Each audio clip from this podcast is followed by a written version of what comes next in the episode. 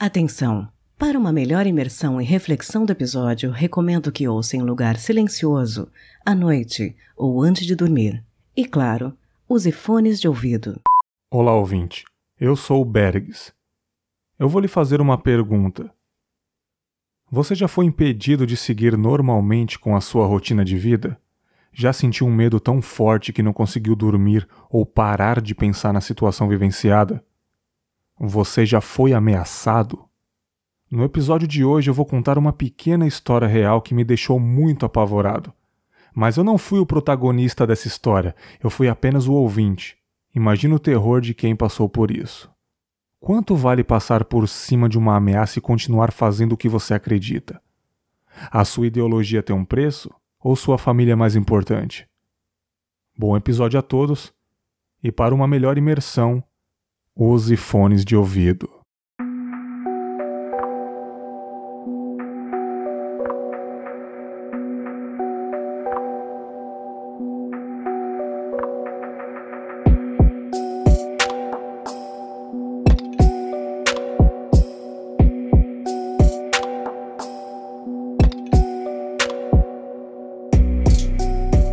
Como alguns dos ouvintes sabem, eu quase virei policial em São Paulo desisti. Resolvi me mudar para outro estado devido aos acontecimentos da minha vida que eu já contei no Contos, episódio 4. Aqui no Espírito Santo, eu tentei duas vezes seguir a carreira de policial novamente. Na primeira tentativa, eu falhei. Eu não estava 100% focado e me saí muito mal na prova.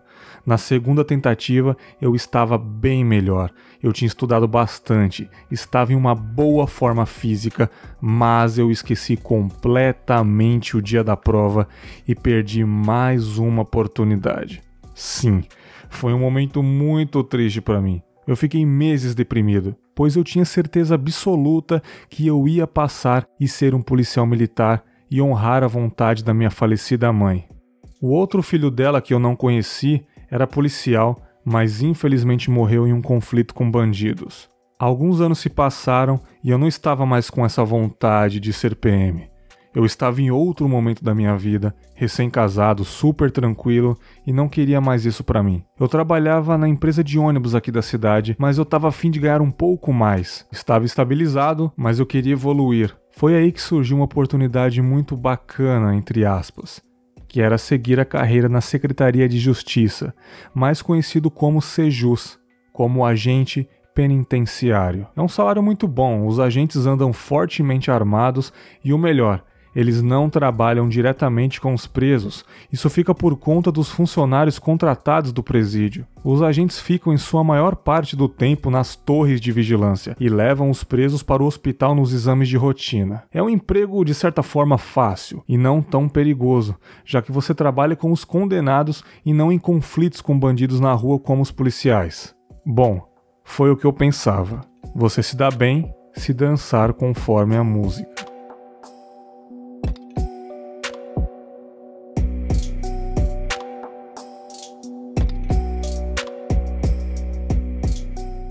Com essa profissão na minha cabeça, eu resolvi me inscrever em um curso preparatório para passar no concurso público, já que eu trabalhava o dia todo e não teria ânimo para estudar à noite quando chegasse em casa. Era um curso bem completo, com aulas de português, matemática, interpretação de texto, direito penal e tudo o que eu precisava para sair bem na prova. Era um concurso para Sejus, Polícia Civil e Militar. Estava tudo indo muito bem. Era uma turma pequena, muito bacana de estudar junto. Era um curso tranquilo e dava para conciliar com o trabalho. E foi nesse curso que eu fiz amizade com o protagonista dessa história. Vou dar novamente um nome fictício por motivos de segurança: Pedro.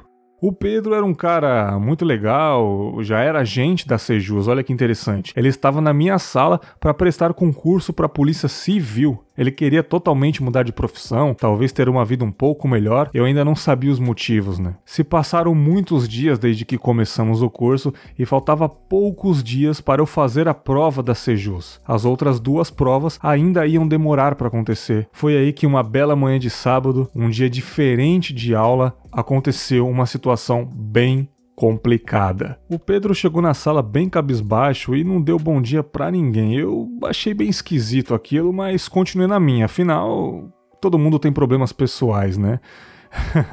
Mas aquilo não era bem um problema pessoal apenas. Era o problema. Depois que a aula acabou, eu chamei o Pedro para ir num bar ao lado do cursinho e ele recusou aceitando, sabe, dizendo: "Ah, não sei, cara, se eu vou, não sei se dá para mim". Eu insisti e começamos a bater um papo lá e eu sou ótimo em bater papo, eu puxo assunto, né, cara? Eu tento trocar uma ideia legal com a pessoa. Foi aí que então ele abriu o jogo e contou o que estava acontecendo. Ele me deu todos os detalhes e eu vou contar tudo agora.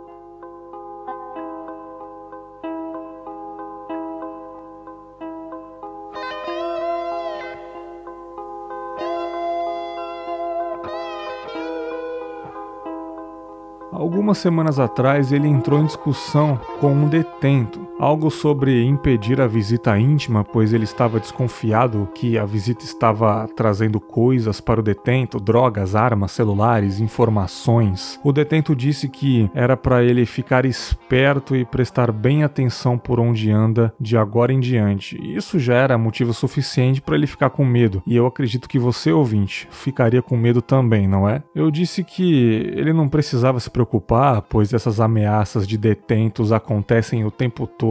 Na verdade, eu não sabia do que eu estava falando, né? Eu não sabia que acontecia isso o tempo todo também. Eu só estava tentando acalmá-lo. Ele disse que sim, ameaças realmente acontecem o tempo todo com os carcereiros e agentes do presídio. É um ambiente muito hostil e tem que ter jogo de cintura. Esse jogo de cintura que ele esqueceu de jogar nessa ocasião. Por que eu digo isso? Eu não entendi na hora, mas ele não jogou o jogo dessa vez. Então ele me contou o que faltava nessa história. Bergs. Alguém foi lá em casa, Bergs. Eu suspirei e fiquei com os olhos arregalados quando ele me disse que alguém foi na casa dele, né? Mas eu fiquei calado e esperei ele terminar o que ele começou a dizer.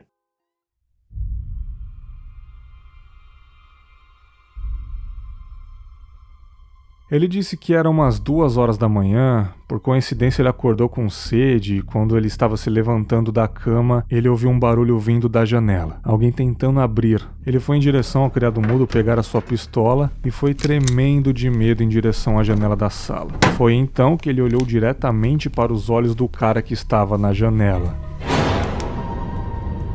Ele disse que foi o momento mais tenso de sua vida. Foram no máximo 5 segundos de tensão, mas ele não conseguiu se mexer, ficou paralisado e sentiu um arrepio na espinha, sabe por quê? Porque ele não estava ostensivo, ou seja, ele não estava equipado, não estava com seu uniforme de trabalho, nem no ambiente de trabalho com seus colegas de trabalho, para dar uma cobertura em caso de confusão, sabe? Ele estava completamente vulnerável. Apesar da arma, ele estava se sentindo vulnerável. Não porque estava sem uma merda de uma farda, como eu disse, mas porque o bem mais precioso dele estava ali no ambiente, a sua família, a sua esposa e os seus dois filhos pequenos. Ele disse que passou um filme na cabeça. O cara depois que o encarou, apenas deu um sorriso sarcástico para ele e disse que era para sair do caminho da facção. E ele antes de ir embora disse que não era para falar nada sobre isso. O cara depois pulou o muro e desapareceu.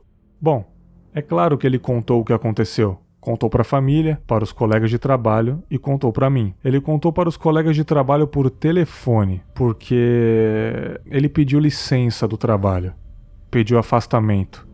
Ouvinte, por acaso você já passou por uma situação na escola ou conhece alguém que já passou essa situação parecida de ser ameaçado por um amiguinho e não querer mais frequentar o colégio no dia seguinte?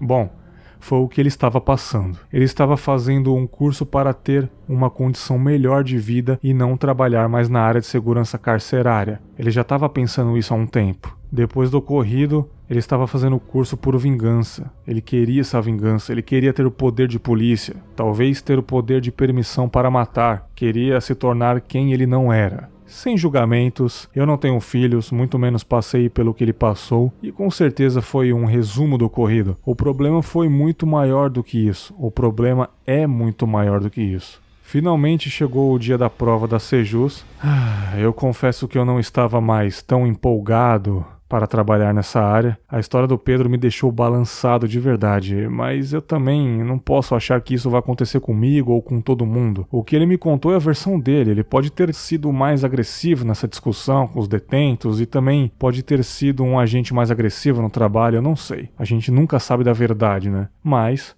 isso me deixou muito balançado. Eu fui até Vila Velha fazer a prova, um colégio lotado de pessoas com uma média de 40 anos, e eu apenas com 21 na época. Eu fiz a prova, achei que me dei bem, voltei para casa pensando o tempo todo na prova. Ah, acho que eu não passei. Acho que eu passei, mas será que eu vou conseguir trabalhar tranquilo? Será que vou para qual presídio? Será que o meu psicológico é forte para aguentar uma ameaça? Cara, eu tava muito tenso. Eu tava o tempo todo pensando nessa situação do Pedro. Chegou a hora de ver o meu resultado. Eu empatei com muitas pessoas, pessoas mais velhas e com filhos. Isso é uma vantagem para eles, pois quanto mais velho, mais difícil conseguir emprego. E se você tiver uma família, uma situação mais estável, você consegue a vaga. Eu estava triste, mas com certo alívio também. Não era mais o que eu queria, ou talvez nunca foi o que eu queria. Eu estava tentando entrar nessa apenas por dinheiro ou para honrar alguém que se orgulharia de mim mas esse alguém nem estava mais aqui, então por que fazer isso? E dinheiro? Um dinheiro que talvez não ia me dar conforto, podia pagar as minhas contas, mas a minha saúde mental seria destruída aos poucos. E isso são tudo hipóteses.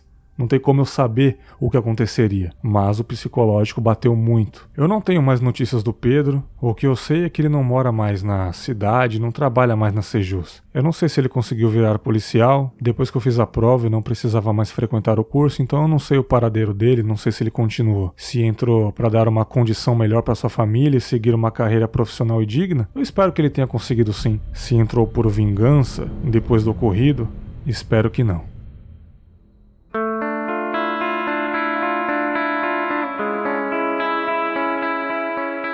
O ser humano com filhos por trás tem muito mais a perder. E quem está na vida do crime, mesmo que tenha família, talvez escolheu não ter mais nada a perder. E eu não sei os motivos também. Eu nunca vou saber. A sua insanidade já se sobrepôs à sensatez também. É triste, mas é verdade. Quem está no crime está disposto a lutar por esse crime. Somos muito frágeis psicologicamente e isso é retratado com perfeição em filmes. A nossa família sempre é o alvo, é o nosso ponto fraco, é onde está a nossa raiz, é o motivo de tudo nessa vida. Alguns, diante de uma ameaça, se tornam mais fortes, viram animais e mostram para o predador que ele mexeu com a pessoa errada.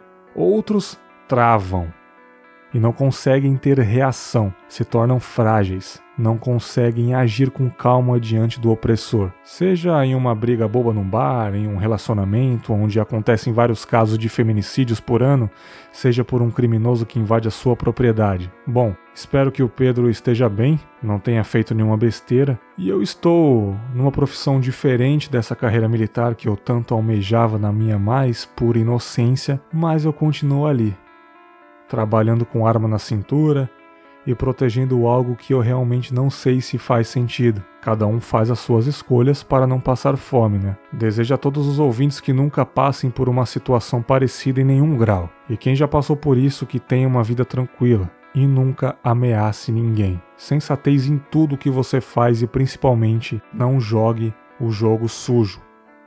A sua tranquilidade não vale ser jogada fora. Continue sendo essa pessoa boa que você é. Finalizando esse conto, eu lhe faço uma pergunta: Quem é você diante de uma ameaça? Até breve.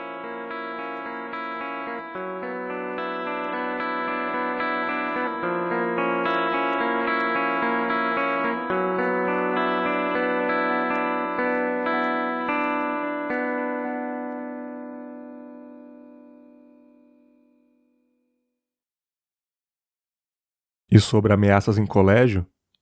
Em breve eu contarei sobre isso. Um paralelo a este episódio no próximo conto.